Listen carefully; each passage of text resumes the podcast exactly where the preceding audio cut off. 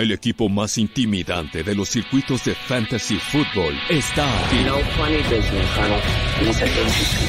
Ten a la mano tu bat con clavos, las cadenas y el boxer de acero, pero sobre todo la actitud necesaria para aterrorizar a tus rivales. Really, really. Esto es NFL Fantasy Squad NFL Fantasy Squad. con José Ramón Yaca y Diego Lozano. ¿Qué onda amigos? Bienvenidos a Fantasy Squad, eh, edición especial porque es de playoffs, edición de Navidad también, por eso pueden ver mi gorrito aquí. Eh, y estoy más que emocionado, estoy aquí con el Mantis, eh, el día de hoy nos vino a ayudar a, porque ya que tuvo unos problemas con su set, pero muchas, muchas gracias Mantis por estar aquí, eh, gracias por estar presente en este, en este podcast, en este video y pues quieres primero preséntate ante la comunidad de Fantasy Squad y, y muchas gracias en verdad por haber estado aquí. ¿Qué tal, Diego? Un gustazo. Muchas gracias por la invitación. Eh, y pues de haber sabido me traía también mi outfit navideño, ocasión especial. Está toda madre tu, tu gorrito, güey. Este, eh, bueno, pues yo soy el, el Mansa, el Mantis también en Twitter. Eh, eh, para quien no me conozca por ahí, eh, yo habitualmente estoy en un podcast llamado eh, Fantástico Tocho, también por ahí apareciéndome en la cueva del fan. Y aquí muy contento de estar ahora clavándonos en lo que nos vayamos a clavar en Fantasy Squad edición navideña. Súper bien. Quieres contarnos un poco más sobre, sobre Fantástico Tocho, aquí dice, ¿quién es este señor que será que Pepito envejeció? Eh, ¿puedes aceptar la versión, la versión envejecida de Yaka? Quién sabe, ¿eh? Yo creo que el Yaka me saca un par de años, ¿eh? Aunque tenga unas canas en la barba. Pero, ¿qué tal, Eric Ramiro? Eh, ¿Cómo empezó el proyecto de Fantástico Tocho y así? Pues, pues es un podcast que de, de fantasy que llevamos cuatro años ahí tratando de, de, de encontrar, bueno, como todos los podcasts de fantasy, empezó como un grupo de amigos que creyeron que sus discusiones podrían serles interesantes a alguien más y ayudar un poco a, a, pues, a disipar dudas para quien en la comunidad del fantasy en español pues quisiera consumir contenido y, y disipar dudas sobre qué hacer con sus ligas y sobre todo pues buscando también eh, como esta misión que muchos tenemos en el off-season de no dejar de hacer contenido para jalar más gente a la comunidad. Sí. Afortunadamente hemos, sí lo hemos visto un poco reflejado en, en por lo menos en, en las pocas o muchas estadísticas que podamos tener dentro de nuestro pequeño universo como una muestra de lo que suceda en los demás. Eh, sí estamos ahí como pues, tratando de jalar más gente, eh, haciendo mucho contenido de, de intro en off-season y de pues ya más de clavado cerca de la, de la temporada, ¿no? Bien, pues súper bien. Eh, síganlos, eh, asegúrense de seguirlos a él y a toda su comunidad de, de fantasy. Ahora, el episodio de hoy trata eh, sobre los consejos más grandes sobre fantasy fútbol.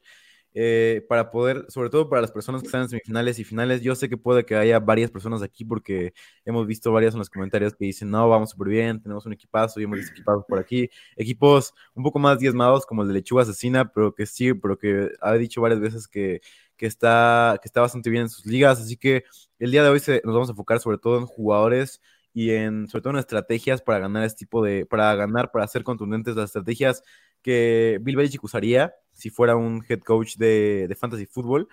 Y, y algo que quiero mencionar antes de empezar es el comentario de Eric Ramiro Archaga que sobre tu librero enorme. Eh, nada más quiero decir sobre lo fan que soy sobre tu, lib- de, de tu librero enorme. Se ve muy padre ese background. Eh, dicho eso, eh, la primera cosa que quiero mencionar para, para la gente que está aquí afuera viéndonos y, y que tiene incertidumbre sobre qué hacer, ok, ya llegaste a semifinales, ya te- tengo un buen equipo, tengo buenos jugadores eh, que pueden sustituir a, a mis titulares.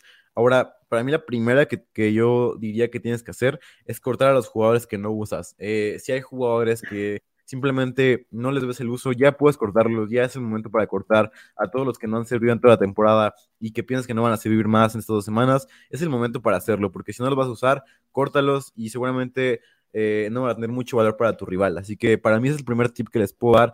Y, y ahora, ¿qué hacemos con, este, con estos jugadores cortados? Pues bueno, ya, hablar- ya hablaremos sobre los waiver wires, sobre los jugadores ¿tú qué piensas sobre esta, esta estrategia de, de, cortar a los jugadores que ya no te sirven? Sí, estoy de acuerdo, como que tienes que ir cambiando conforme avanza la temporada, dividirla en pedazos. Eh, la, las prioridades de qué hacer con tu banca van cambiando y definitivamente en playoffs, incluso desde la última semana de temporada regular, lo que tienes que hacer es eso. O sea, hay jugadores que sabes que ya no los vas a usar, que te conviene más, o sea, ya le estás tirando al campeonato, te conviene más estar buscando jugadores que tengan un potencial de, dada la desgracia de otro jugador, sea tuyo o de tus oponentes, pueda romperla, que estar guardando ahí mediocridades que, que si las llegas a tener que alinear, no vas a ganar, ¿no? Entonces, no, sí. no te sirven de mucho.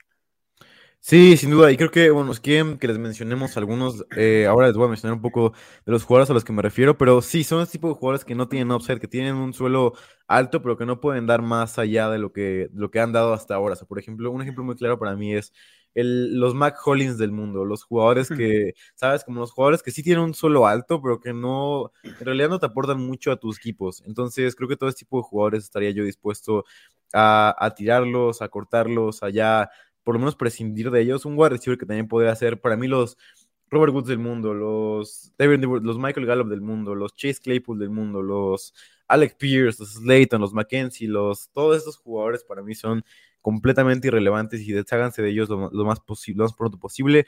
Eh, dice que cortemos a Gabe Davis, Aaron Moya. Eh, yo creo que no, puedo, no tienes que cortar a Divo. Eh, creo que puede regresar para la final de Fantasy, es un upside increíble. Este es el tipo de jugadores, por ejemplo, para dar el contraste de esto, y ahora quiero ver tú qué piensas, este tipo de jugadores que no, que es, es mejor tenerlos en la banca a que los tengas en contra y que te exploten en la cara, ¿no? Tal cual, justo ese es el tipo de jugadores por los cuales tienes que cortar los otros que mencionaste, ¿no? O sea, sí. porque para playoffs necesitas a tu lineup titular y la banca sirve para romperse en caso de incendio y que te ayude a ganar, ¿no? Entonces, eso, eh, Divo es un buen ejemplo, o sea, dale un espacio a Divo en vez de guardar a McCollins. Sí, justo. Eh, bueno, pregunta aquí Iván Dácula, buenas, ¿se nos fue Hurts, Minshew o Pordy? Eh, quiero hablaros un poco más adelante sobre Minshew y el tema de, de, los quarterbacks. Solamente antes quiero tocar las estrategias de, de, fantasy, pero rápidamente dirá que Minshew. Ahora, una estrategia, una estrategia más que quiero tocar, que me parece muy importante también para poder ganar, es el hecho de, como desde ahora, saber tus alineaciones para poder decidir qué jugadores tienes el plan de iniciar semana, semanalmente, bueno, obviamente estas dos semanas que quedan, saber qué jugadores van a jugar en tu alineación, porque eso te ayuda muchísimo para poder ganar los playoffs. Creo que este paso número dos de saber qué jugadores vas a usar y, tenerlos bien contemplados y ya por lo menos bien alineados en tu alineación o en tu mente, creo que te va a ayudar mucho para poder, para no inventarle, para no estarle inventando de que, ah, el head coach dijo que este jugador está súper hypeado, lo voy a poner, sino ya tener en mente un poco tu alineación y no variar, no variar a partir de ahí. No sé qué te parezca esta estrategia. Sí, sobre todo si tienes jugadores que sean buenos, muy buenos, pero medio dependientes de matchup, ¿no? Porque están los indiscutibles de tus alineaciones, pero si tienes jugadores que tú mismo te has dado cuenta en la, en la temporada que dependiendo el matchup favorable o no, son realmente alineables, ir planeando y conociendo qué matchups van a tener durante tu recorrido hacia el campeonato para ir sabiendo a quién vas a poner cuándo y eso también te ayuda a saber si lo conservas o no. Sí, sí, estoy de acuerdo con eso y bueno, creo que uno y creo que es perfecto para pasar al tema de waivers que quiero tocar primero antes que nada es el hecho de agregar jugadores que puedan eh, no ser titulares porque ahorita es muy complicado de encontrar un titular a menos que juegues en una liga de casa eh, jugadores que puedan, en caso de una lesión en el entrenamiento, en caso de una lesión en el partido esta semana, que puedan entrar y suplir al, al, titular por lo menos de una manera decente o de una manera por lo menos con upside. ¿Y, y a qué me refiero ahora? Para, tocamos aquí los waivers en este tipo de cosas, pero si vayan por los jugadores con upside y como lo dijimos, no vayan por los jugadores que están ahí, eh, pues ya sin relevancia realmente de, de fantasy fútbol, los como dijimos, los Gallup del mundo, los Karim Hunt del mundo, eh, los Jerry Judy, los Claypool, todos esos jugadores que, pero los que sí tenemos que ir, para mí hay un waiver principal y un waiver elite en esta, en esta semana, quiero ver tu qué opinas sobre él, es Zach Moss. La lesión de Zach Moss esta semana sin Jonathan Taylor fue increíble, más del 60% de los snaps, no tuvo rutas corridas, pero creo que es más una, una utilización parecida a la que tenía JT en el 2020, cuando estaban a Jim Hines ahí y JT era involucrado más en el juego terrestre. Casi tenía casi el 80% de los acarreos, pero nada más el 30% de rutas corridas. Entonces creo que va a ser algo muy parecido con Zach Moss, un jugador que domine por completo el juego terrestre, y yo estaría dispuesto a considerarlo como un running back 2 ahorita. ¿Tú cómo lo ves, Zach Moss? ¿Y estás, estás de acuerdo conmigo en que es el, el Weber como número uno de esta semana? ¿O Totalmente. más? Totalmente de acuerdo. Y, es curioso porque cuando te empiezas a, clavar a ver los, los rankings de waivers de, distintos expertos, sí está muy dividido eh, quien cree que es Dion Jackson y no debería estar. Sobre todo no en los rankings de expertos, ¿no? Porque entiendo el por qué puede haber alguien en tu liga de casa que por basado totalmente en la evidencia de la temporada decida que Dion Jackson es el, sustituto de, de Jonathan Taylor, pero justo la diferencia y lo que puede hacer la diferencia es fijarte en el uso que tuvieron en el juego y fue abismal, o sea, fue más del doble de snaps los que tuvo Zach Moss que los que tuvo Dion Jackson. Sí, sí, sí estoy de acuerdo. Y creo que mucho de las, muchas de las personas que se van por Dion Jackson es por la antigüedad de, ah, de que Dion Jackson tuvo todo el backfield cuando no estaba JT, pero en realidad es que que Zach Moss estaba más que nada aprendiendo la ofensiva, estaba aprendiendo a jugar en esta ofensiva, entonces por eso tuvo pocos snaps. Y nada más quiero mencionarles para que se convenzan de no ir por Dion Jackson y de, ver quién es el verdadero alfa de esta ofensiva. El verdadero alfa de esta ofensiva es Zach Moss, o sea, como lo dije, 60% de los snaps del juego, tuvo también un montón de acarreos, creo que tuvo el 80% de los acarreos, eh, Dion Jackson tuvo el 30% de las corridas y nada más, no, tuvo el 50% de las corridas y nada más el 30% de acarreos, o sea, es abismal lo dominante que fue Zach Moss, vayan por Zach Moss eh, por donde puedan, y yo estaría dispuesto a gastar por lo menos el 90% de mi FAB esta semana por Zach Moss y, y no por Dion Jackson. Ahora, también lo que debemos mencionar es que los Colts corren más que nadie en toda la NFL, corren en 40% de sus snaps corren cuando van perdiendo por 4 puntos, que es el número 6 en la NFL, y son el número 1 en la liga cuando van perdiendo por más de 4 puntos corriendo. O sea, a pesar de que van perdiendo, los Colts siguen y siguen corriendo, entonces algo a destacar sobre los Colts. Eh, ahora, una pregunta que me gustó aquí de eh, Carlos Alonso, que habrá muchos que son víctimas de la lesión de Jalen Hurts. ¿Cuál es tu top 5 de quarterbacks de waivers? Para ti, ¿cuál es tu top 5 de quarterbacks de waivers para, para reemplazar a Jalen Hurts, que es algo muy verdadero? Sí, y creo que va a depender mucho de lo que esté disponible en tu liga, pero lo más seguro es que, digo, si está libre Jared Goff, creo que, o sea, como para buscar usar en estas semanas, creo que es una buena opción por lo que ha demostrado cuando ha tenido que streamar. Y la verdad es que hay tantas lesiones que, que se empieza a asomar ahí a los top. Eh, para mí, Brock Purdy, la verdad es que sí me gusta y creo que para lo libre que está es una buena opción. Siento que, que digo, en algún momento va a demostrar la novatez, pero, pero pues si estás en esa situación, yo la verdad es que en, ligas en las que estoy jugando semifinales, que Jalen Hurts me llevó ahí, tengo que ser a Brock Purdy porque mi siguiente opción es Matt Ryan, ¿no? Entonces, es, lo que hay y, yo creo que el, el, upside que tiene y, sobre todo el, piso que está manteniendo me parece bastante seguro y sigue acumulando touchdowns como si no fuera el último pick del draft, ¿no? Sí, sí, nada más como señal de, que agarran a Zach Moss. En cuanto empezamos a ver de Zach Moss, mi luz explotó de, mi luz explotó, así que va a haber una explosión de, una explosión de, de Zach Moss sin duda alguna. Eh, y sí, creo que para mí mi top 5 de quarterbacks, el número uno tiene que ser Gardner Minshew, para mí si no tienes, incluso si, no, tienes quarterback, eh, creo que agarrar a Gardner Minshew en esta semana es el tipo de cosas que debes de hacer.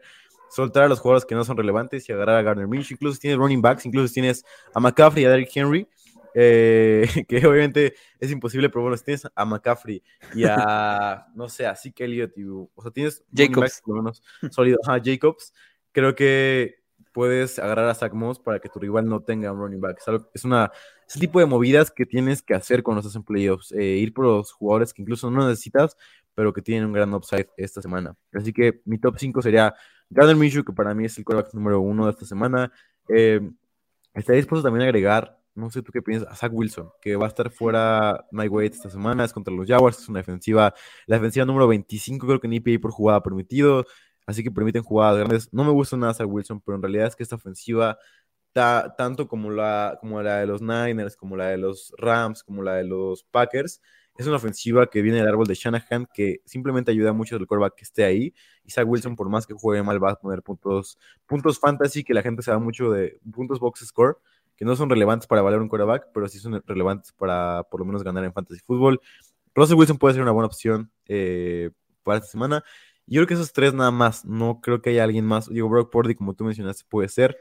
Eh, pero no creo que haya alguien sumaría Daniel Jones, digo, está mucho más ocupado que los que acabamos de decir, pero hay un 40% de ligas donde nadie lo tiene, ¿no? Entonces, buscarlo no, no está mal porque tiene un buen matchup también.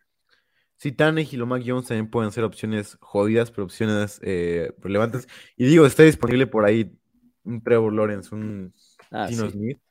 Eh, estaré dispuesto a hacerlo. Ahora, vayamos a otros tres waivers que quiero mencionar y quiero que me digas tu opinión sobre ellos, que para mí igual pueden ser, como lo puse yo y, también muy importante destacar que se me fue destacarlo, el orden en el que los estoy dando es el orden de calendario. Para mí también Zach Moss tiene el calendario más sencillo de toda la NFL restante. Enfrenta a los Chargers y a los Titans, que cuando estás, como lo dije, el punto número dos de claves para pasar a playoffs, el hecho de dominar qué, qué jugadores juegan contra, quién, ver matchups, o sea, son como, como si tuvieras un, como si estuvieras de cero y nada más viera estas dos semanas. Así se juegan los playoffs. Nada más importan las dos semanas, ver matchups, ver snaps de estas últimas semanas. O sea, solamente importa eso, no importa lo pasado. Entonces, Zach Moss para mí tiene el calendario más sencillo de todas las opciones de waivers disponibles contra los Chargers, contra los Titans. Ahora, tres jugadores con volumen de juego reciente y también con snaps y obviamente también con muy buenos matchups enfrente, son tres para mí. Uno es Alaya Moore, que enfrenta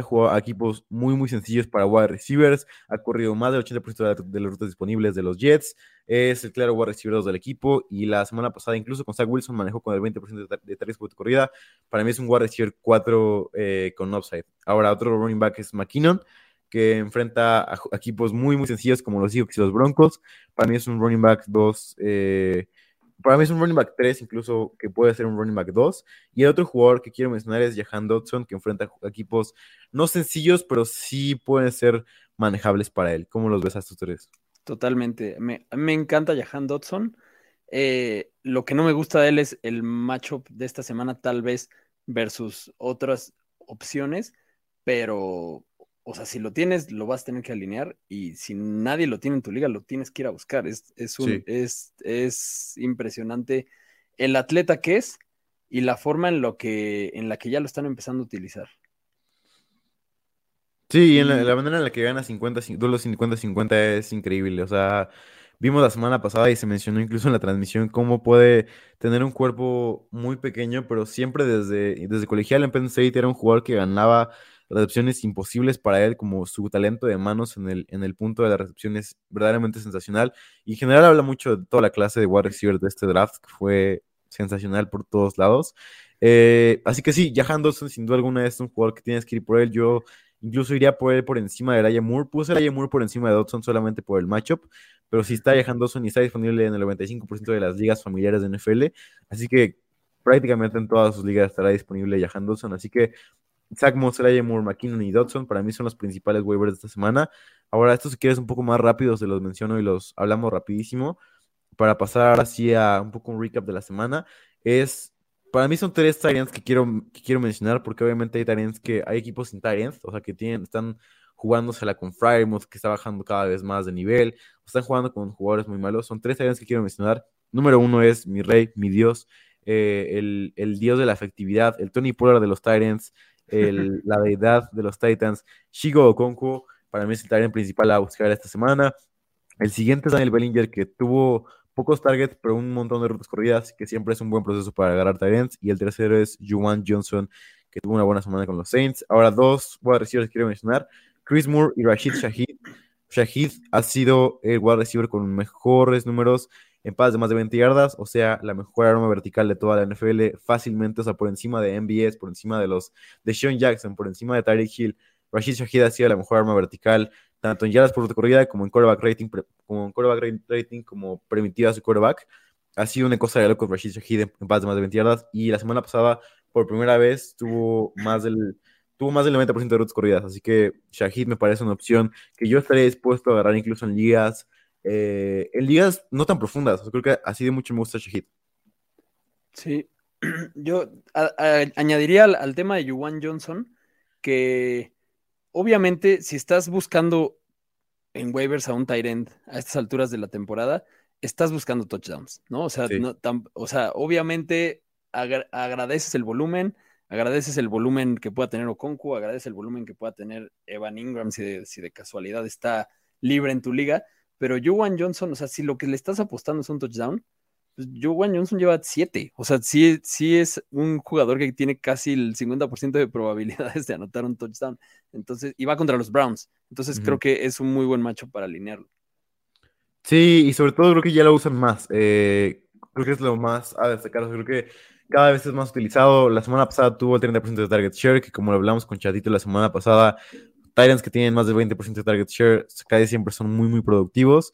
Así que sí, y, y con Oconco, mi único pero para no ponerlo en el flex, como dice Aaron Moya, mi único pero para no poner a Shigo Oconco en el flex es el hecho de que siga ahí Austin Hooper molestando. Y puse un tweet en la mañana de que lo único que le pide a Bravel es que siente a Hooper y ponga a Conco por lo menos el 80% de las rutas, porque un Tyrant casi siempre la regla de dedos que cuando juega a partir del 80% de las rutas es cuando empieza a ser un Tyrant top 10 regularmente. Pero Chivo Conco la semana pasada tuvo 56%, o sea, sigue estando ahí Hooper molestando, sigue estando ahí Hooper con su inefectividad, porque ha sido los Tyrants más inefectivos de la NFL. Sigue estando ahí y Oconco ha sido, como lo dije la semana pasada, y sigue esta estadística en vigor. Es el Tyrant con más ya por tu corrida toda la NFL, por encima de Kelsey, por encima de Gedder, por encima de Mark Andrews, por encima de Kill, Oconco ha sido élite con los snaps que ha tenido y ha tenido pocos snaps, por eso no se ha visto mucho como reflejado en el box score que la gente ve, pero si ves snaps, snaps, si ves todos los partidos de la NFL, ves que Oconco ha sido uno de los mejores talents de la NFL. Y en su primer año, ¿no? O sea, lo que, lo que le espera a Oconco en el futuro.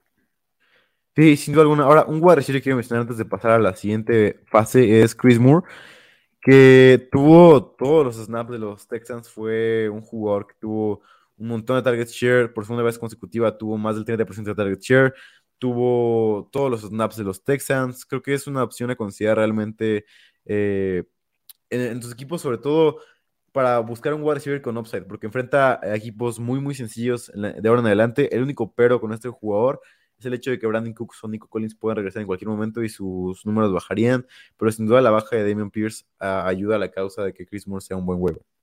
De acuerdo, y además siento que la semana pasada el, discurso y la lógica era la misma, ¿no? Es eh, péscalo, aunque puede ser que regrese Nico Collins o Brandon Cooks, pero también parecería que, ya para qué, ¿no? O sea, ¿por qué no mejor seguirle dando juego a Chris Moore? Está funcionando.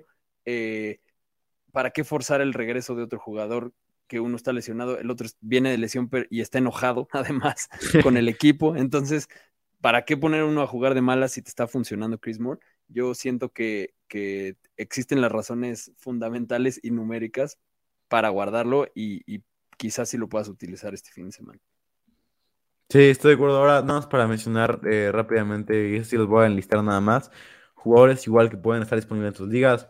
K.J. Osborne, Noah Brown, Jordan Akins, Cheva Hobart, Jawan Jennings, eh, de Marcus Robinson y Byron Pringle son jugadores que me interesaría agarrar si ninguno de los que mencionamos está disponible, que sería muy, muy raro. Ahora, quiero pasar ya a la, al recap de la semana 16, que, que fue, bueno, la semana 15, perdón, que fue una semana, para mí la, más, la semana más loca que he visto en mi vida. Eh, digo, es una, es una es una vida corta que puedo mencionar, pero ha sido la semana más loca que he visto en mi vida.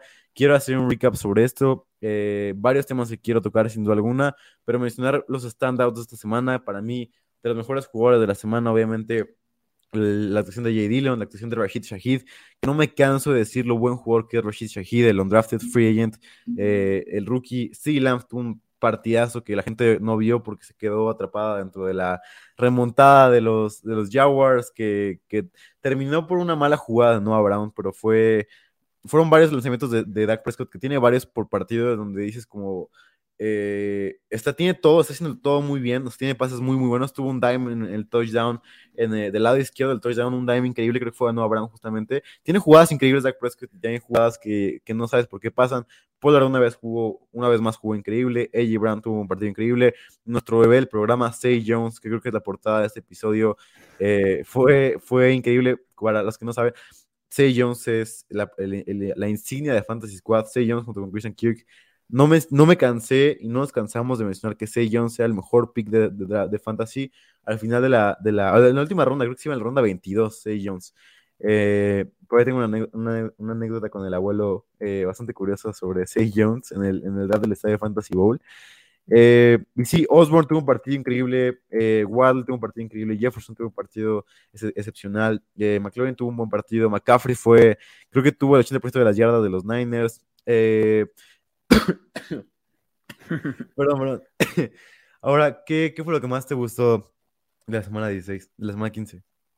Pues, o sea, creo que fue una semana súper rara, sobre todo porque pasaron cosas muy inesperadas en muchos juegos, muchos que se resolvieron en el último minuto, muchos que se resolvieron en el último minuto por buen uso y, por buenas remontadas, buen uso del reloj, en el caso, por ejemplo, de, los Bills, buen uso de, mal uso del reloj en el caso de los Colts, mal uso de todo en el caso de los Colts, y, y la, y la gran tontería de, los de los Pats, ¿no? Pero bueno, eso es, eso es a nivel eh, NFL como tal, pero de sorpresas, a- a- no lo llamaría sorpresa porque yo también he estado subido en el, en el tren de Say Jones, eh, como que lo quisieron dar por muerto por esa mala semana que tuvo la anterior, pero claramente para el uso que ha te- estado teniendo, la cantidad de targets que ha estado promediando, el, el tiempo que está en el campo simplemente, o sea, no hay ninguna razón para no haber pensado que ese mal juego fuera una anomalía y es un, es un jugador que puedes alinear a pesar del matchup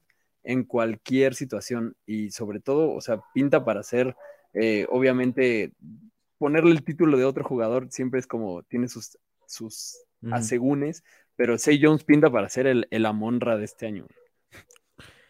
Sí, sí, puede ser, puede ser de alguna manera. Ahora, quiero mencionar una cosa que, me encantó de los Jaguars.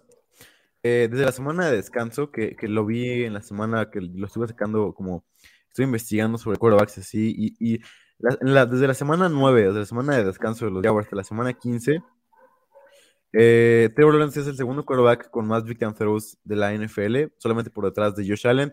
Es el, me parece que el décimo quarterback que menos pases de, que pueden haber sido interceptados ha lanzado eh, en la NFL.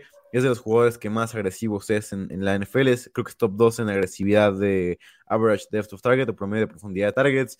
Es un jugador que ha completado la mayoría de sus pases. De hecho, es el segundo quarterback que más pases ha completado en porcentaje, obviamente dejando de lado los drops y las jugadas que lanza hacia afuera. Tiene el 82% de pases completos, solamente por detrás de Daniel Jones en esta estadística. Y por encima de Herbert, de Mahomes, de Gino, Jared Goff y Tom Brady. Eh, también es de los quarterbacks que, bueno, para lo que sirve el QB rating, que para mí no sirve mucho, pero para lo que sirve, Trevor Lawrence es el quarterback que mejor QB rating ha tenido en toda la NFL desde la semana 9 de la NFL. Eh, ¿Qué hacemos con esta, con esta estadística? Y por lo menos, por lo menos, creo que en Dynasty, hablando sobre Dynasty, creo que Trevor Lawrence es un jugador que va a subir mucho su valor. Y sobre todo pensando hacia, hacia Fantasy de la siguiente temporada, yo creo que puede ser considerado un, un quarterback top 6 de la NF del, del Fantasy Football de ahora en adelante en, en Fantasy Football en los drafts de 2023. ¿Tú cómo lo ves? Y, y también creo que es un jugador que no sé por qué, por alguna extraña razón, la comunidad del fantasy quiere ver fracasar a los, a los jóvenes corebacks, ¿no? O sea, como que cualquier razón es, es suficiente para ningunear a Trevor, para ningunear a Tua, cualquier, así, cualquier pase lanzado una centímetro atrás, ya, eh, cualquier cosa de esas, ¿no? Entonces creo que eso es una gran oportunidad para en el off-season aprovechar esas percepciones de la gente en general para buscar a Trevor Lawrence antes de que empiecen la gente a escuchar podcasts y contenidos que lo empiecen a hypear. O sea, búsquenlo desde febrero a Trevor en, en trades porque de verdad va a haber mucha gente que esté dispuesto a dejarlo ir barato. Sí. Sí, estoy de acuerdo. Ahora, mencionando, hablando sobre el backfield de los Chiefs, eh, quiero hablar sobre Jerry McKinnon, que ya mencioné que si siguen waivers disponibles sería una cosa de locos, porque dos semanas consecutivas siendo el running back uno de los Chiefs en snaps, con 55 y 65% de snaps en las últimas dos semanas, ha sido el líder del backfield. Sobre todo lo que quiero mencionar es la utilización que tiene por aire. Tiene una utilización parecida a la de Aaron Jones, a la de Tony Pollard, a la, a la de CMC incluso, de, de, cierta manera. La manera en que la que le usan por aire es digna de un running back top 10 de fantasy fútbol. Digo, no es que sea un running back top 10, pero cómo lo usan, con que la semana pasada corrió más del 60% de las rutas del equipo. O sea, es una cosa increíble que pocos running backs pueden lograr más que Aaron Jones y los jugadores que son muy buenos recibiendo y además tuvo el 26% de target share del equipo. En una ofensiva como la de los Chiefs, que tiene a Kelsey, que tiene a Juju, que tiene a varios playmakers, McKinnon fue el segundo con más targets de la, de la, de la semana y además dominó con el 90% de los snaps de larga distancia en esta semana y la pasada tuvo el 100% de ellos. Eh, digo, no hubo ofensiva a dos minutos, pero sí estuvo en la última serie ofensiva de los Chiefs y terminó anotando el último touchdown increíble de los Chiefs. Así que creo que ahora ya, en vez de ir por, por Pacheco como ah, running back top 15, creo que ahora debemos mencionar un poco más a McKinnon, que creo que es más relevante, sobre todo porque los Chiefs han mantenido los partidos cerrados. Cuando el partido está cerrado, es el tipo de partidos donde McKinnon creo que destaca bastante en el juego aéreo de los Chiefs. Totalmente. O sea, que el hecho de que en el equipo en el que pasa el juego Patrick Mahomes con un abanico de, wide receivers, McKinnon haya sido el, tercer target en, la semana y además el tercero en, en, cantidad de targets. Y además el hecho de que tanto digan, o sea, que nominalmente y por, y por funcionalidad, ahí sea Pacheco, sea, digamos, el running back, eso solo habla de que McKinnon, o sea, que McKinnon haya tenido más toques por bastante, o sea, tuvo 18 toques por, por lo que está involucrado en el juego aéreo, o sea, eso lo hace una máquina, sobre todo en formatos que, que, que te den puntos o medios puntos por la recepción.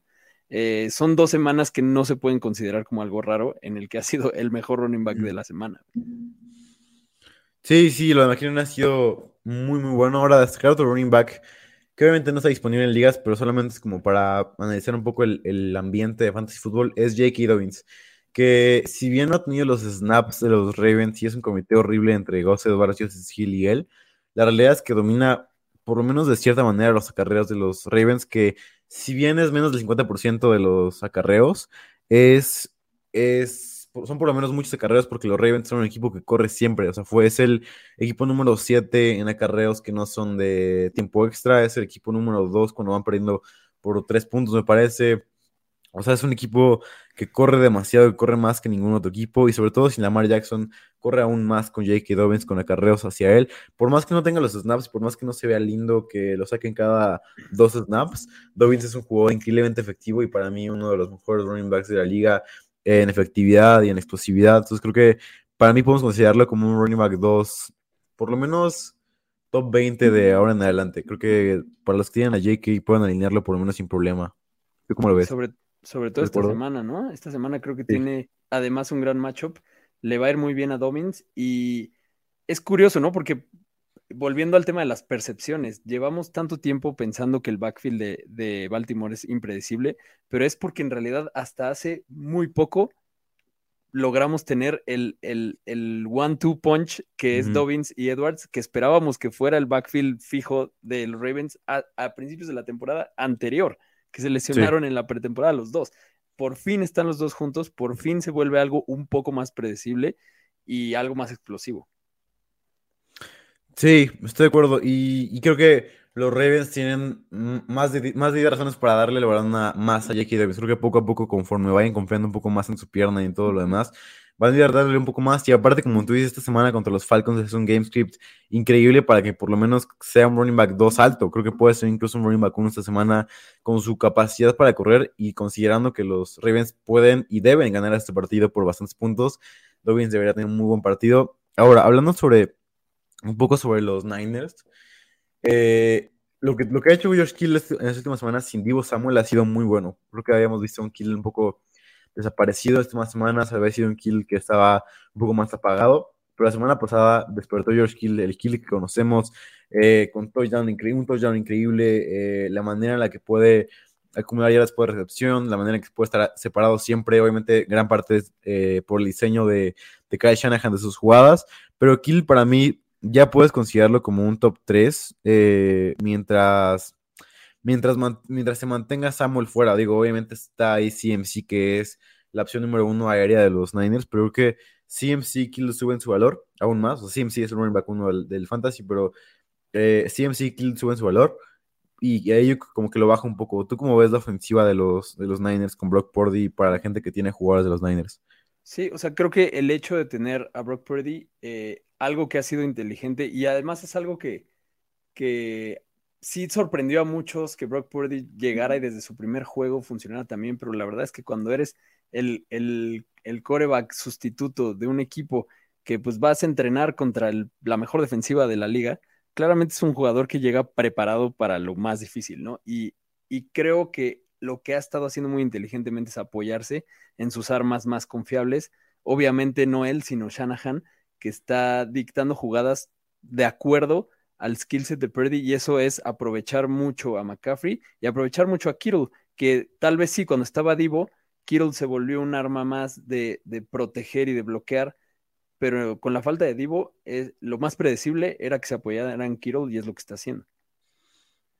Sí, ¿crees que hay alguien más relevante de la ofensiva de los Niners? Por ejemplo, un, no sé, Jawan Jennings o un Jordan Mason, eh, que puedan ser relevantes para equipos profundos o no? Siento que todo dueño de McCaffrey debe tener a Jordan Mason. Y si no, y si está libre en tu liga y el dueño de McCaffrey sigue en semis y tú también, tienes que ir por Jordan Mason a quitárselo. Porque pues es un, es un peligro ahí esperando suceder. Y más, y más allá de eso, yo creo que el tema de Jawan Jennings o, Brandon Ayuk, creo que eso también va a seguir siendo un poco impredecible eh, mientras esté Purdy. Pero no sé, o sea, Tal vez en ligas muy profundas sí, pero no sé, no alinearía esta semana, por ejemplo, alguno de los dos. Sí, estoy de acuerdo. Eh, un último tema que quiero tocar es Darren Waller, la situación de los Raiders que ha, los, bueno, regresó de su lesión. Se vio bien, obviamente estuvo limitado a 66% de corridas, que es un poco menos de lo que normalmente ve, pero aún así fue un top 8, o sea, creo que es lo que te da Fantasy Football, que incluso dando un mal partido en un juego limitado, puedes terminar siendo un talento relevante en fantasy. Así que, eh, ¿cómo ves a Waller en, este, en esta recta final de los, de los playoffs del fantasy fútbol? Bien, a mí me sorprendió lo libre que estaba, o sea, que, en varias ligas vi que, hubo gente presumiendo que lo, pescó la semana pasada, no entiendo, no entiendo cómo pasó eso, pero pues yo, o sea, al final es Waller, lo, lo, vas a tener que alinear y, y, creo que regresó bien, o sea, demostró con poco demostró suficiente producción. Yo espero que su producción, que su, que su target y su exposición al juego aumente. Viene de un juego, ¿no? El siguiente debería, debería estar más tiempo en el campo, ¿no? Deberíamos de ver menos Foster Moreau y más Darren Waller y eso, o sea, con que suba eso, ya la tendencia para el siguiente juego debe ser mayor. Pero pues ya se va a acabar la temporada, ¿no? Entonces es decidir esta semana si lo alineas o no. Yo sí lo alinearía. Sí, sin duda, claro. y bueno, un jugador que quiero mencionar como que ha bajado un poco su, su, su producción y quiero ver qué opinas sobre esto es Amari Cooper, que con Watson obviamente la ofensiva, me pone muy feliz decir esto, la ofensiva de los Browns ha sido eh, mucho, mucho peor, tanto en EPA por jugada como en producción de yardas, que a mí no me gusta medir yardas, pero eh, incluso en yardas ha sido peor la ofensiva de los Browns. Así que, ¿cómo ves a Amari Cooper que ha terminado como el wide receiver 53, wide receiver 61 y wide receiver 43 en las semanas en las que Sean Watson ha sido su quarterback? Eh, sigue siendo utilizado y sigue teniendo target share bastante decente, pero no es la misma producción porque la ofensiva es completamente diferente. ¿Crees que valga la pena alinearlo todavía o es de los jugadores que estaría dispuesto a soltar incluso? Pues yo creo que, o sea, te puede salir mal o no. Alinearlo me da miedo. Yo prefiero tirarlo y que sea una posible mina que alguien más ponga, ¿no? Eh, sí porque pues la, tendencia no es buena y, como es, la, ofensiva no está avanzando con Deshaun Watson y, digo, veremos qué pasa en el futuro, pero no parece que esta temporada vayan a corregirlo. Sí, mencionaban por ahí en los comentarios que me pareció una pregunta interesante, que si ya es momento de, de centrar a DeAndre Hopkins. Eh, ¿Tú qué opinas sobre esto? Digo, por la ofensiva de los Cardinals que se ha visto cada vez peor. O sea, depende, depende qué pase con Cole McCoy, ¿no? Que todavía está un poco en el aire su estatus. Alinear a, de, DeAndre Hopkins con el tercer coreback sí me daría un poco de miedo, pero si está con McCoy, creo que DeAndre Hopkins pues, es casi lo único que puedes alinear de Arizona.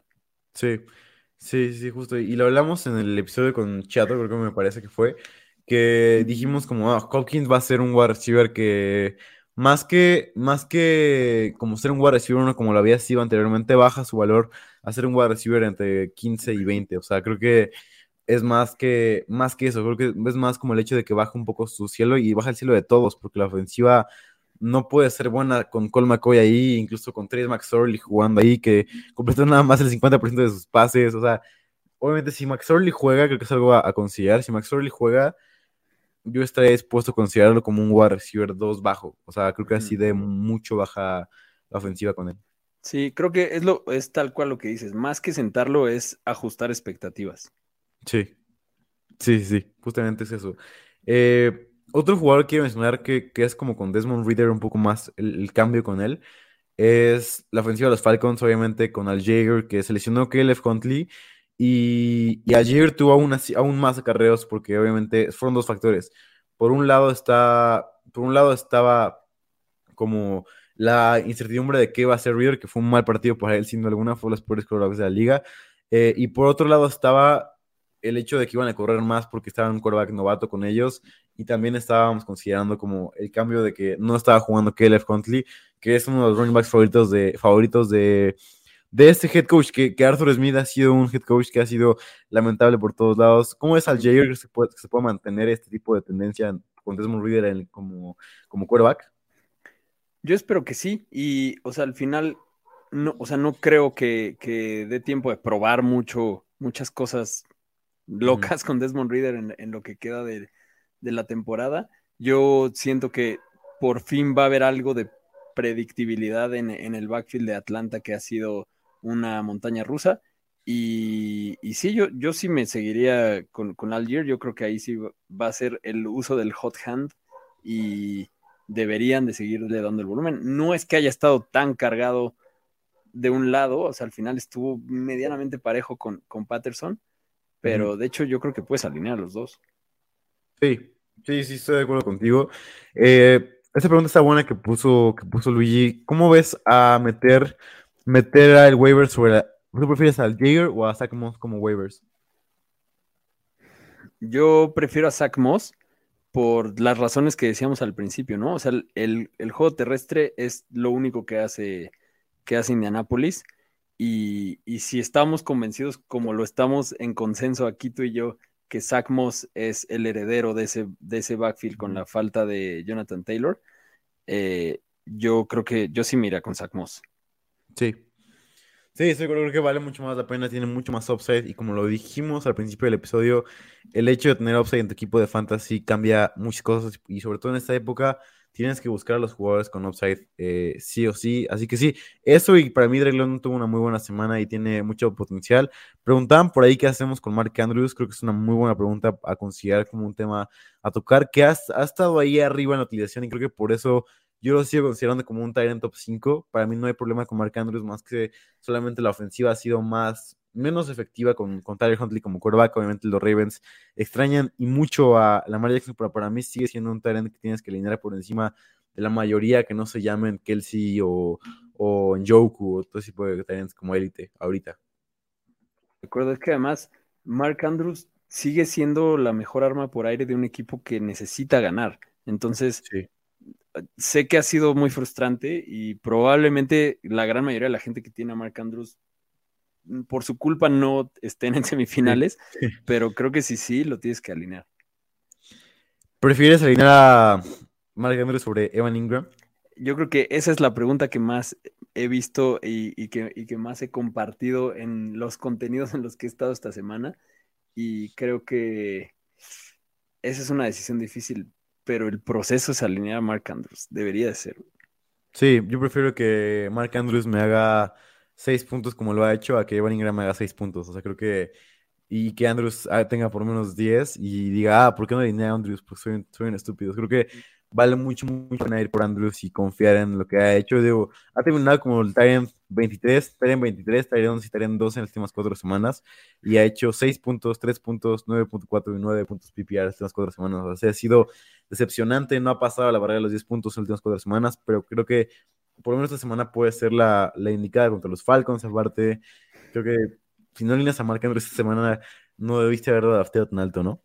Claro. O sea, lo drafteaste para usarlo ahora, ¿no? Cuando tienes que matar o morir.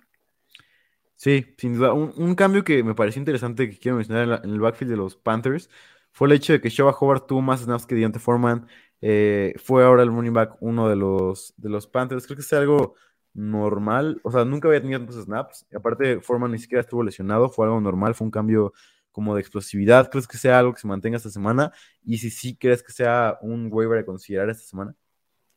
Me da, me da, preferiría tratar de evitar esa situación en semifinales, ¿no? Porque Sí. creo que ahí sí no es tan predecible. Sí, es cierto. Y creo que también eh, hemos visto varios cambios. O sea, hay semanas en donde Foreman juega nada más el 40% de los snaps y, así. Pero lo que yo quiero considerar es que Foreman nunca había jugado cuando estaba nada más él y, Hobart el 30% de snaps. Yo por eso, yo, a mí sí me gustaría meter un waiver por, por Hobart. Creo que es el tipo de jugadores que prefiero tenerlo yo en mi banca, que obviamente no lo voy a utilizar seguramente. Eh, prefiero tenerlo en mi banca a que alguien más lo tenga y sea el running back 2 de su equipo que no tiene running backs y que me termina haciendo 14 puntos en contra.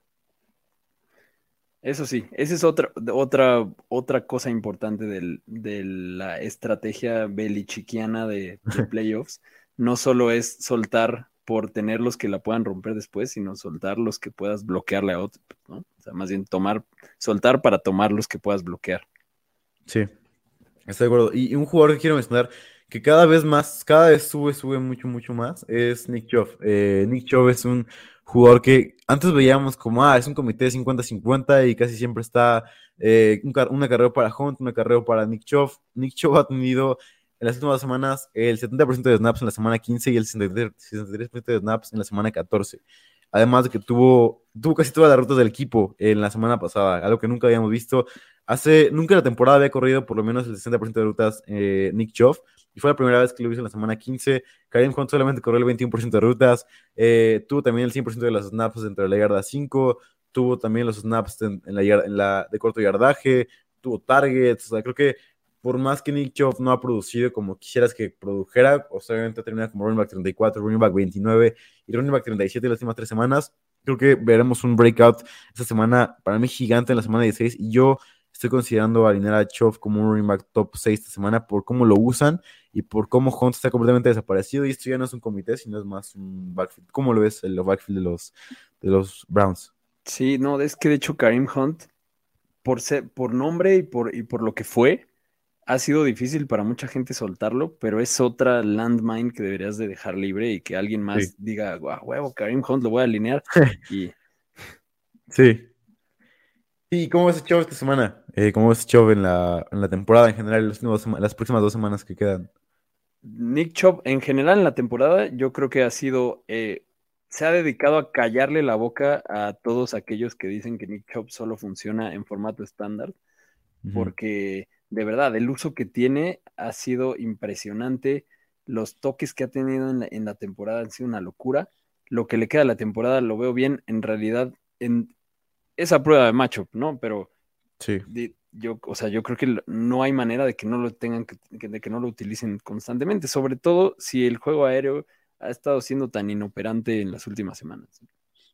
Sí, estoy de acuerdo. Uno de los últimos temas que quiero tocar antes de pasar a las preguntas es el tema de Travis Etienne, que ha sido un running back que sí ha tenido los snaps, ha estado dentro de la ofensiva de los Jaguars, ha sido, creo que ha tenido por lo menos el 70% de los snaps las últimas dos semanas, pero simplemente no ha rendido. Eh, para ver, digo, la semana pasada no estuvo mal, terminó como running back 15 en PPR y hizo 14.7 puntos, eh, incluso así creo que, estuvo lesionado aparte pero así como que no convence a lo de las que hace como un running back top 15 por ahí, pero ha sido, tenido semanas como la semana 12 que tuvo punto 3 puntos que obviamente fue por lesión, semana 13 que tuvo 9.6 puntos, la semana 14 que tuvo 3.2 puntos, que terminó como running back 49, como running back 32, también ha terminado.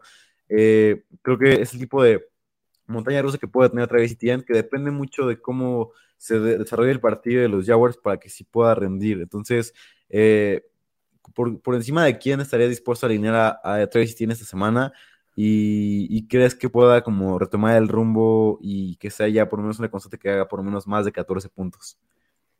Pues no sé si más de 14, porque justo ha estado ahí por ahí en la línea, pero por encima de quién lo alinearía, lo alinearía por encima. Lo tengo esta semana como mi running back 17. Eh, entonces lo tengo por ahí encima de, de Montgomery, por ejemplo, Mm. Que por macho está un poco más abajo. Lo tengo por encima de, de Dobbins, de Pacheco, de, de Mostert. Lo tengo por encima de Swift. Eh, creo que o sea, es, es un jugador, tienes que confiar en el, en el volumen que tiene y, y tiene, ¿no? O sea, al final, no, no sé, tú, tú cómo explicarías su, su baja en producción, porque al final ha sido, o sea, yo creo que ha sido un tema de casualidad y, de situaciones de, que han pasado en los juegos, más que de uso o talento. O sea, al final las dos cosas ahí están. Sí, sí, creo que bueno, yo, como lo veo y como lo ve mi modelo de, no sé si han visto por ahí mi, mi Composite en Twitter, que igual también lo pueden checar aquí en la página de Primero y Diez. Eh, como lo ve mi modelo y como lo veo yo, es que ha sido un jugador completamente inefectivo por aire. Eh, por tierra ha sido de los mejores running backs de la NFL, sin duda alguna, pero por aire ha sido de los peores running backs en la NFL. Eh, ha sido al nivel de Mike Davis, hasta al nivel de running backs históricamente malos por aire.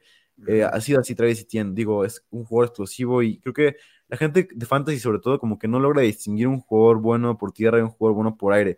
Pasa lo mismo con DeAndre Swift, que, que tiene había sido un running back inefectivo toda su carrera. Esta, temporada había, había, un poco cambiado eso, pero eso había sido y ahora es otra vez un running back inefectivo que no genera, o sea, genera jugadas flashy que se, que se pasan en Twitter ahí, como que eh, es como los highlights de Twitter y dicen, ah, Travis Etienne con su salto, o Travis Etienne con su velocidad, o con su pie que, que, no se dobla, o que, y todo ese tipo de cosas, ¿no? Pero en realidad es que es un jugador inefectivo por aire, es el, me parece que tuvo tiene menos de .82 yardas por tu corrida, que es un número increíblemente pobre. O sea, para que se den cuenta, para que se den una idea, el estándar de yardas por tu corrida en un running back es como de 1.30 y tiene en .82. O sea, está muy, muy abajo recibiendo. Creo que esa es una de las razones por las que yo diría que Etienne ha sido un jugador que no ha rendido tanto. Y otra que me parece muy importante es que si, el partido se va más hacia, hacia ah, voy a, vamos a hacer que Lawrence tenga un buen partido y creo que también va mucho por ahí su breakout de Lawrence, es que eh, tenga estos lanzamientos hacia Say Jones, hacia Christian Kirk, hacia Evan Ingram, o sea, lanzamientos como más relevantes y de mucho más profundidad de target, o sea, como más allá de la yarda 2 eh, de su pase, creo que también ha sido mucho en parte, eh, y, ha, sido para bien, sin duda alguna, la, esto de ETN para los Jaguars, pero sin duda ha dejado fuera varios, a varios equipos de fantasy. ¿Qué te parece esa explicación? Sí, de acuerdo. Sí, no, creo, creo que la comparación con Mike Davis es dura, pero es buena. O sea, al final sí, la, la, ventaja que tiene un, un, un, Travis Etienne contra un Mike Davis, por ejemplo, es que, que pues su carrera se puede decir que todavía está empezando y todavía son cosas que, que, puede corregir y que hemos visto a otros running backs hacerlo. Obviamente no esta temporada, pero para la siguiente. Sí, último tema para antes de pasar a las preguntas y terminar es eh, el hecho de K-Makers.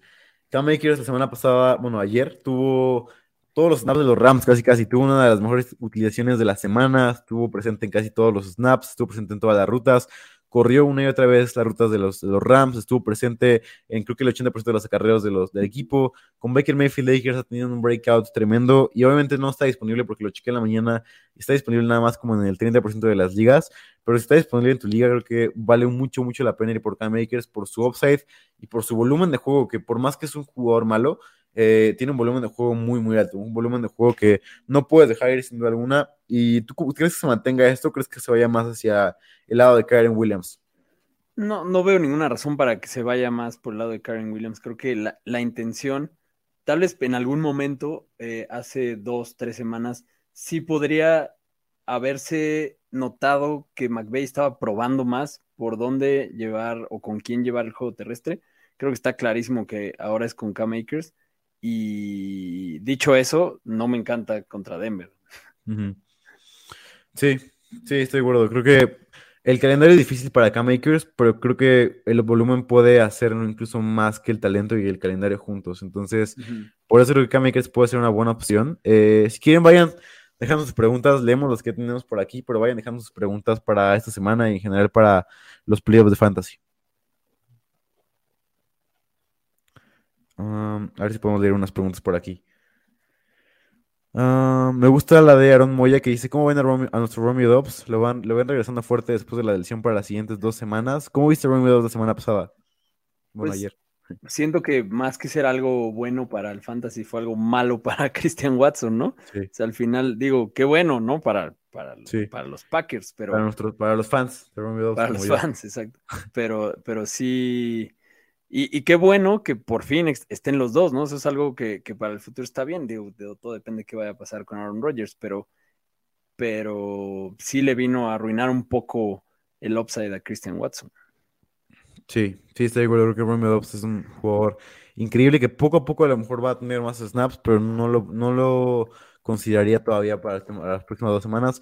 Hablemos ahora sobre una pregunta que vimos muy, muy repetida en este, en este stream, que fue el hecho de poner a Gardner, Munch, a Gardner Minshew, qué tan alto poner a Gardner Minshew si juega, eh, y por quién reemplazar a, a Jalen Hurts. Digo, ya dijimos opciones como Pickett, dijimos opciones como Jared Goff, o sea, varias opciones dijimos ya, pero ahora tú qué tan alto arrancarías a Gardner Minshew, ¿cómo ves a Gardner Minshew esta semana?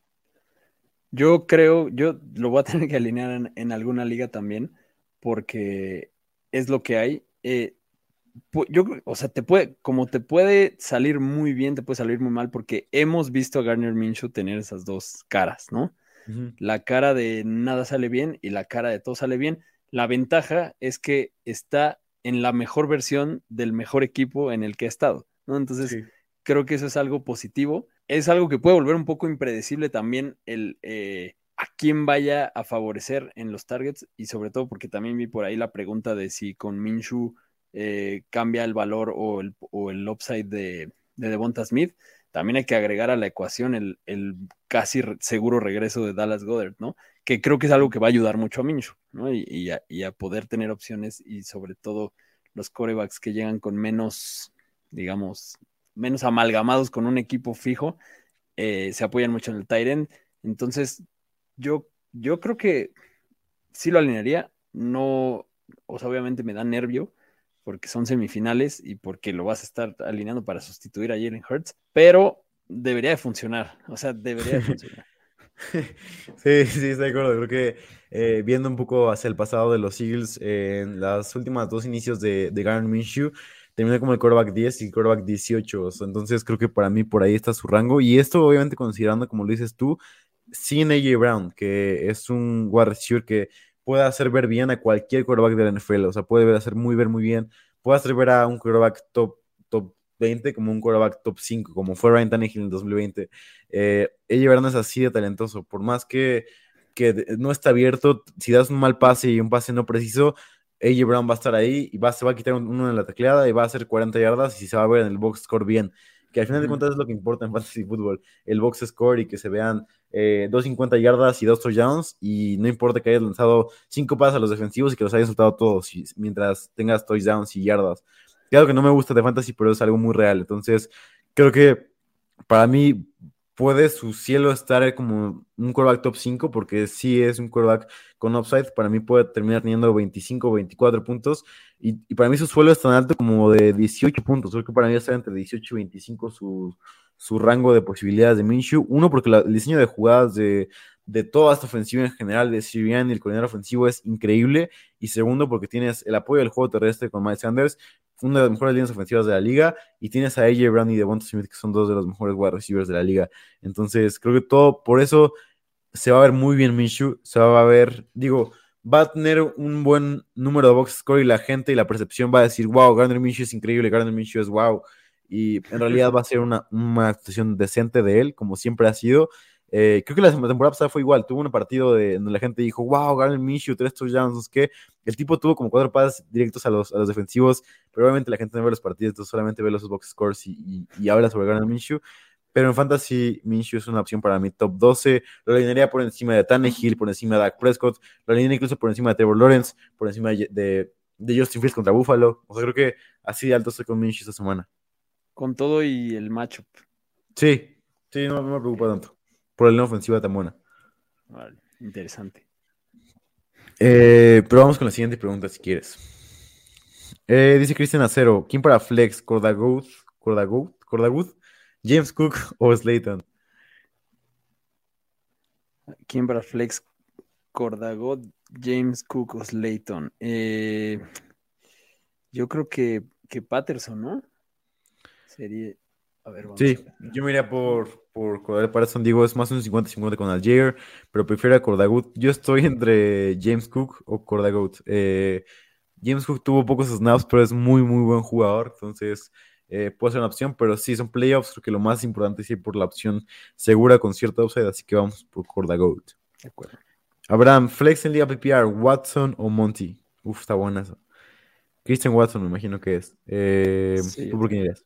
Em, yo creo que es que también me esperaría a tomar esa decisión viendo si, si activan a, a Khalil Herbert, ¿no? También creo que eso va a ser importante para Ah, tomar esa decisión. Eh, porque sabemos que le va a quitar bastante de la chamba a Monty. Sí, yo prefiero a Christian Watson por encima de Montgomery, incluso con, con Herbert y sin Herbert, prefiero a Christian Watson. Ok, yo si estuviera Montgomery solo, bueno, es que el macho, pues, sí, me iría por, me iría por Montgomery, pero me esperaría a ver lo de, lo de Herbert. Sí. Eh, Brandon Cooks ya se fue, pregunta a Luis Hearns, todavía no se va, eh, sigue descontento. Parece que tiene una lesión que no lo deja jugar, pero sabemos cuál es la lesión todos, así que quién sabe si vuelve a jugar, la verdad. Es una incógnita muy, muy grande que es relevante porque Chris Moore puede ser una, un league winner si Cooks y Nicol- Nick Collins siguen fuera. Sigue lesionado del orgullo. Sí. Eh, señora Aguilera, ¿a quién, ti- ti- ¿a quién tiro? Eh, ¿DeAndre Swift o Rashad White? Sí, Yo Rashad White. no, pues sí, pero, o sea, a nadie en el mundo ideal, ¿no? Pero, pero sí, de, uno de esos dos sería Rashad White. Sí. Eh, Aaron Moyagüel, ¿vale la pena tener a Marcus Robinson así el wide receiver uno de los Ravens las últimas semanas? Lo que eso signifique. Yo diría que no. ¿No, no te gusta Marcus Robinson? A mí me gusta para ligas profundas. Sí, o sea, de- exacto, dependiendo de qué, dependiendo qué tantas cosas tengas que alinear, pero probablemente, o sea, y, y también depende de qué tengas, ¿no? Pero las probabilidades de que lo, de que lo vayas a utilizar son pocas, ¿no? También acá, acaban de, de- de declarar fuera a Duvernay hoy. Sí. Sí, o sea, aún más el wide receiver uno de los Ravens. Yo por eso sí lo tendría en mis ligas. Eh, dice Iván Dácula, ¿Denver contra los Rams o Tennessee contra Houston? Ah, está buena. Yo Está prefiero a. Denver. Yo también prefiero a Denver porque creo que ese partido es como si estuviera el campo vacío y en vez de equipos pusieras como dos piedras y ya, no va a pasar nada en ese juego. Sí, no, terrible. Es como el de los Rams contra, los Cardinals contra los Broncos, que fue un partido horrible, que nada más teníamos que verlo para, para no perdernos de algo, pero en realidad fue un partido terrible.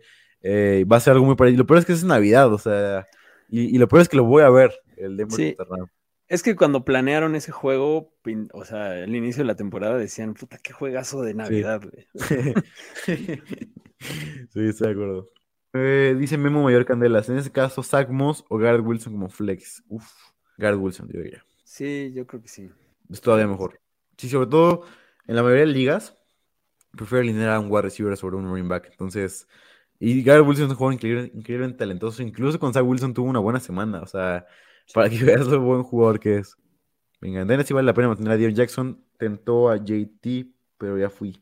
Tengo a JT. Tengo a JT, pero ya fui. Eh, yo creo que sí, por el futuro que pueda tener. Pero... Sí, Y los Dynasty siempre son profundos, entonces puede ser que sí, vale la pena. sí, busca la forma de guardarlo. Sí. ¿Cómo van a llamar para alinear esta semana? Eh, como Roy McDowell bajo, ¿no? Sí, o sea, creo que sí. O sea, no, no veo muchas situaciones en las que si lo tienes no lo vayas a alinear Sí, y esperar que lleguen sus acostumbrados touchdowns. sí. Eh, a ver, ¿cómo van a Conner esta semana? Eh, es un running back top 5, creo, eh, por su volumen de juego. Es un running back con 95% de snaps, casi todas las corridas, target share por todos lados. y sobre todo con Trace McSorley, que no puede completar más del 50% de sus pases, creo que va a tener por lo menos 20 carreros James Conner. Creo que va a ser un partido en donde, por más que la ofensiva esté horrible, va a producir por lo menos touchdowns, creo. Sí, so- sobre todo si están con McSorley. Conner va a ser la ofensiva completa. Sí. Luis Hearns, el AJ Moore contra Jacksonville o saco del Taxi Squad a Christian Watson contra el Miami. Sería para mi flex 3. Uf, está buena. Yo sí sacaría a Christian Watson. Yo también Bueno. prefiero a Christian Watson. Haberlo guardado ahí hasta ahora. Sí. Aquí inicio, quédate en Yoku. En Yoku yo. Sí, yo también. Creo que, o sea, de que puede que sea que la rompa en su primer juego puede pasar, pero Sí. hay más hay más variables Sí. impredecibles con Goddard que con Yoko. Mm, Jake ZX, otro no Gedert para esta semana. Sí. Eh, con, con lo de ¿quién para reclamar? Russell Wilson, Desmond Reader, Minshew y Sam Darnold son mis opciones en Free Agency. Pues es, es Minshew, ¿no? Sí, yo también estoy de acuerdo. Eh, siguiente pregunta. Mario Vences, ¿alguien que valga la pena para ocupar el lugar de Lockett de estos waivers? Richie James, Marquise Goodwin, Mac, Mac Hollins o Jahan Dodson. Dodson. Sí, estoy de acuerdo. Sí, Dodson es el que más offset tiene. Pero los lo tirarías por Lockett. Pues, O sea, ¿crees que Lockett vuelva en una semana? Yo creo que no, mejor sí. Sí, o sea, sí, no. Venga. Vamos por cinco más. Dax lineable con su pésimo rendimiento de semanas. Sí. pues sí, es lo que hay. sí, tienes a Dak, tienes que alinearlo y, y tiene el upside, o sea, te digo, tiene lanzamientos muy, muy buenos. El pase que le dio a Noah Brown, tuvo también un pase, creo que en el tercer cuarto, increíblemente bueno en el medio del campo. O sea, tiene, tiene sus destellos, solamente que no puede tomar buenas decisiones a veces. Fran Valivieso, hola, dos wide receivers y un flex PPR entre Lamp, D-Hop, Kian Allen, Pollard, Montgomery, Etienne y Shahid. Dos wide receivers y un flex. Lamb va para adentro, ¿no? Sí, Vamos a ver, sería Lamb, sería... Allen. Sí, Allen. Keenan Allen, porque la situación en Arizona está dudosa. Flex. uf, Mira me por gusta Pollard. Sí, Sí, Pollard. venga, tres más. Eh, Jesús Niebla, hablando del backfield de, Ba- de Baltimore, el cornerback se debe alinear si juega esta semana, obviamente. Pero no le digan así a Lamar Jackson, por favor, me duele. Mm, vamos con la siguiente. Eh, Pablo Méndez Geo, Pordy sobre Goff y Daniel Jones. No, No, no, no. no. Eh, en, en ese caso, ¿prefieres a Goff o a Daniel Jones tú esta semana? Yo prefiero a, a Goff por poquito. Mm, está, está complicado. Yo prefiero a Daniel Jones contra Minnesota esta semana. Venga, dos más. Eh, Jared the Goat o tú a vos para esta semana. Um, Yo me voy con tú a, tú a Bost. sí, Jared Goff no me parece una buena opción esta semana. Llegamos con la última del programa. Ahora no me llegó el Fantasy Squad el sábado temprano, ¿o ¿qué? Así es, el sábado temprano va a haber Fantasy Squad, me parece. Eh, sobre todo porque todos los partidos son en sábado, entonces creo que ya es el nuevo, el nuevo horario de domingo. Fantasy Squad. Entonces, eh, va, a ser, un- va a ser una gran edición. Creo que también voy a poner mi gorrito de, de Nochebuena. Esperamos que sí esté ya caí. Eh, así que sí, disfrutemos del sábado. El sábado va a ser eh, Saturday is New Sunday, así que disfrutemos del sábado. Y ahora quiero preguntarte, Mansa, como le hago a todos los invitados de Fantasy Squad, una recomendación de lugar o de canción o de, o de alguna cosa que te gusta hacer para que la hagan también tus eh, escuchas de Fantasy Squad. ¿Qué le recomendarías? Eh, no sé, un lugar para comer, o sea, lo que sea. De lo que sea que no tenga ninguna relación al, al No, no. fantasy. Sí, no, no. Ok. eh, Canción Yo creo que-. Ahí te va. Como Venga. es en cierre de año, siempre me gusta rankear los, mejor, los discos que más escuché en el año de, de rock. Y este año, por post-pandemia, hubo un montón de grandes discos. Eh, les recomiendo mucho para quien no le haya entrado o para quien esté atrapado en el pasado, un disco de una banda nueva que surgió este año. Se llama Wet Leg. Son unas chicas irlandesas que se los recomiendo ampliamente. Wet Leg, como pierna húmeda. Ajá. ok, ok. Esa es la recomendación entonces. Exacto. Muy bien, me gusta. Yo, yo me voy a ir, me voy a ir, eh, está complicado, la estaba pensando eh, para, por, o sea, vari- por mucho tiempo y, y es, un- es una recomendación bastante sencilla, digo, mucha gente lo va, lo va, va a saber, o sea, creo que en este punto toda la gente sabe si le gusta o no le gusta esto, pero solamente quiero recomendarlo para la gente que, que le gusta, que vaya a tomarlo. Y es un ponche, el ponche es de las mejores cosas que tenemos en la Navidad en México. Digo, no sé si, se ve también en otros países, pero por lo menos en México es increíble. Me encanta el hecho de poder tomar un ponche. O sea, porque aparte es increíble, porque puedes hacer todo con el ponche. Puedes tomarlo con tu abuelita, ya sea, o sea, tomando tu ponche con tu abuelita calentito, o puedes tomarlo con tus amigos con piquete de vodka. Entonces, eh, puedes hacer todo con el ponche. Es la, el- la mejor para mí cosa de la Navidad. Es el Jalen Hurts, es el Christian McCaffrey de los, de las de las cosas navideñas para mí de toda, de, de toda la fecha, en general, toda la festividad. Ahora, para cerrar, me parece una muy buena pregunta para cerrar, la de Luis Kearns, todos los platillos para cena navideña. Uy, está bueno. Yo soy un, un loco por el pavo. El aburrido pavo con su gravy y demás. Yo soy fan del el pavo, creo que sí es, es el esperable, es el one on one de la Navidad. Na- ni- no es ningún sleeper. me gusta. ¿Y tus otros dos? ¿Qué otro por ahí? Me gustan, eh, con la edad le he agarrado gusto a los romeritos. Eh, antes, eh, creo que tienen lo suyo también. El ponche, no, no soy tan fan, pero porque tuve una muy mala experiencia de niño en el que una vez iba con mis papás de camino a la cena de Navidad en casa de una tía y yo era el encargado de llevar la olla de ponche en, en la cajuela porque venían tías y no sé qué tanta gente. Yo en la, en la cajuela en esas épocas en las que ponían a un niño en la cajuela Ajá. sin miedo de que se muriera en un accidente y pasando un tope se cayó toda la, la No. olla de ponche caliente encima de mí. Fue, fue una muy mala experiencia. No puede ser. Eh, ¿Cuál es tu top 3 de platillos? mi top navideños? 3, digo, el pavo tiene que estar sin alguna, es un, es un must. Eh, me gusta mucho, digo, no sé si sea platillo, pero me gustan mucho las galletas que dan en Navidad. O sea, el hecho de que haya sea una fiesta de Navidad, una fiesta donde haya galletas, yo soy un malito fan de las galletas en todos los sentidos. El hecho de que haya galletas me gusta mucho. Y el tercero, creo que no me gustan mucho los platillos de Navidad, así que me voy a ir con la pasta, que puede ser buena. Digo, le puedes poner quesito, entonces es una buena opción.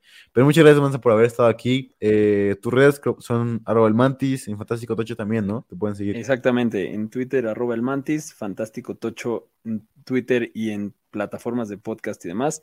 Un gustazo de verdad estar aquí. Eh, seguirle el ritmo a tu rápida forma de hablar es algo que ahorita voy- es como si me hubiera tomado ocho cafés. Eh, muchas gracias, Diego.